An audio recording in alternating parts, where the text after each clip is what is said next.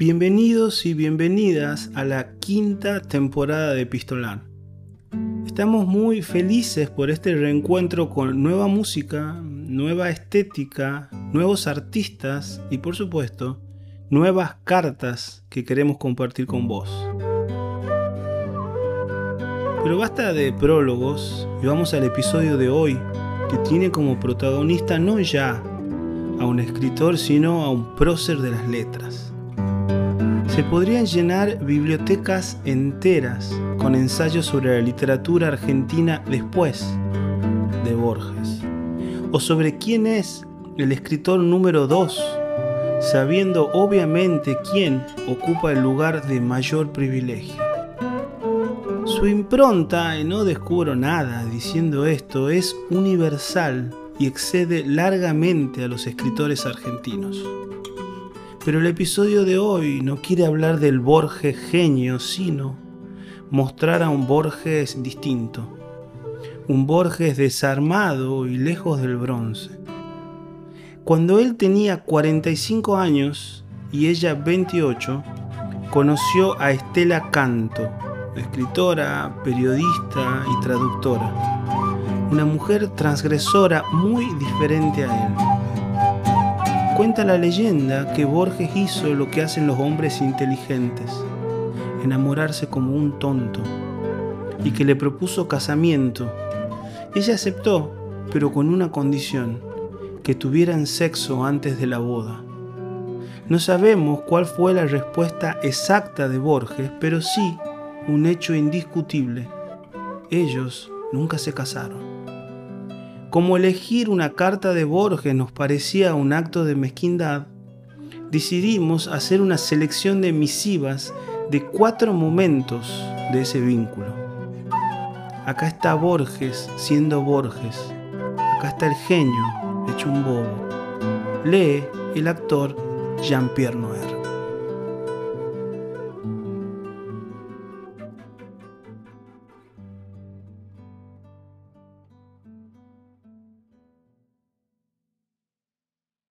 Querida Estela, me, dio mucha alegría tu carta, tan parecida a tu voz.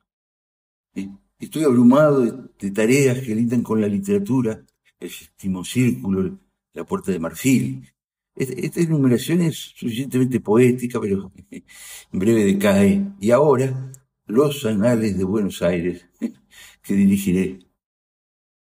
Esta mañana me vi en constitución con Patricio, tu hermano, que me prometió algunas notas.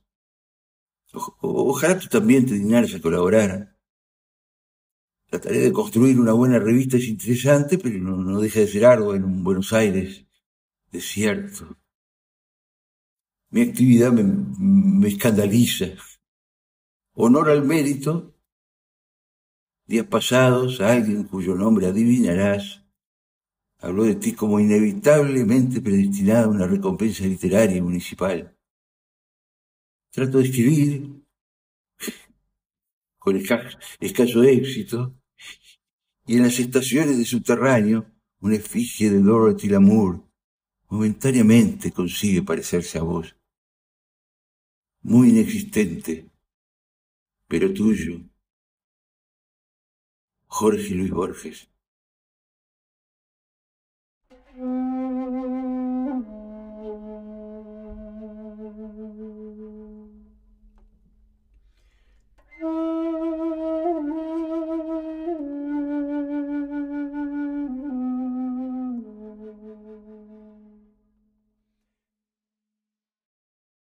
Adrogué, sábado. A pesar de dos noches y de un minucioso día sin verte, casi lloré al doblar ayer por el Parque Lesama. Te escribo con alguna alegría. Le avisé a tu mamá que tengo admirables noticias. Para mí lo son, y espero que lo sean para ti. El lunes hablaremos y tú dirás, Pienso en todo ello y siento una especie de felicidad. Luego comprendo que toda felicidad es ilusoria, no estando tú a mi lado. Querida Estela, hasta el día de hoy he engendrado fantasmas. Unos, mis cuentos, quizás me han ayudado a vivir, otros, mis obsesiones, me han dado muerte. A estas las venceré si me ayudas. Mi tono enfático te hará sonreír. Pienso que lucho por mi honor, por mi vida y lo que es más, por el amor de este lacanto. Tuyo, con el fervor de siempre y con una asombrada valentía. Georgie.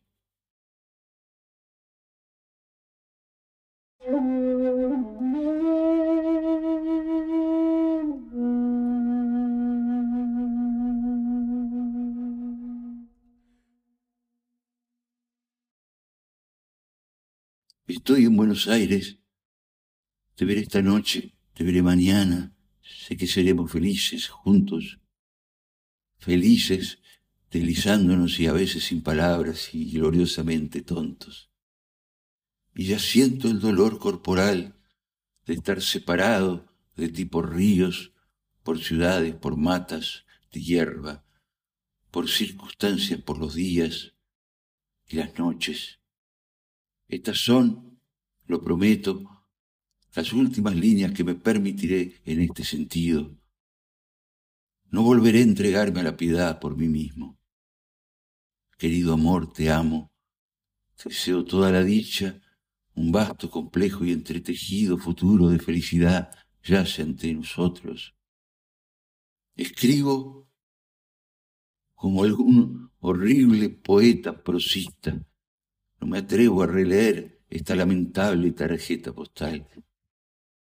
Estela, Estela canto. Cuando leas esto, estaré terminando el cuento que te prometí, el primero de una larga serie, tuyo.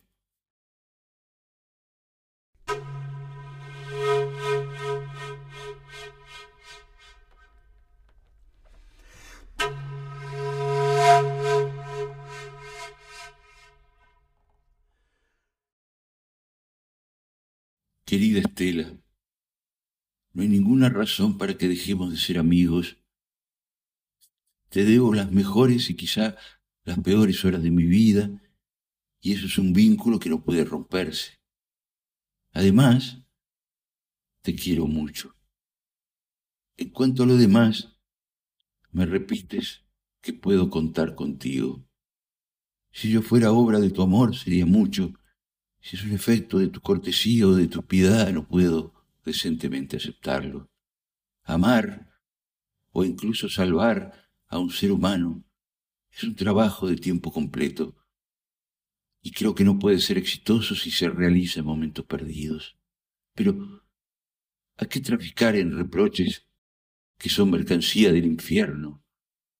Estela, Estela, quiero estar contigo Quiero estar silenciosamente contigo. Ojalá no faltes hoy a Constitución. Georgie. Epistolar. Antología de lo íntimo.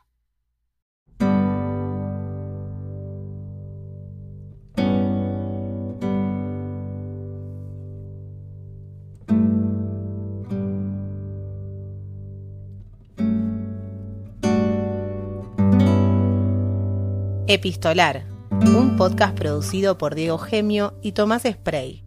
Música original, José Ferrufino. Intérpretes, Walter Arjona en vientos y José Ferrufino en guitarra, charango y ronroco. Diseño, Nicolás Borojovich. Locución, Ayelen Chaparro.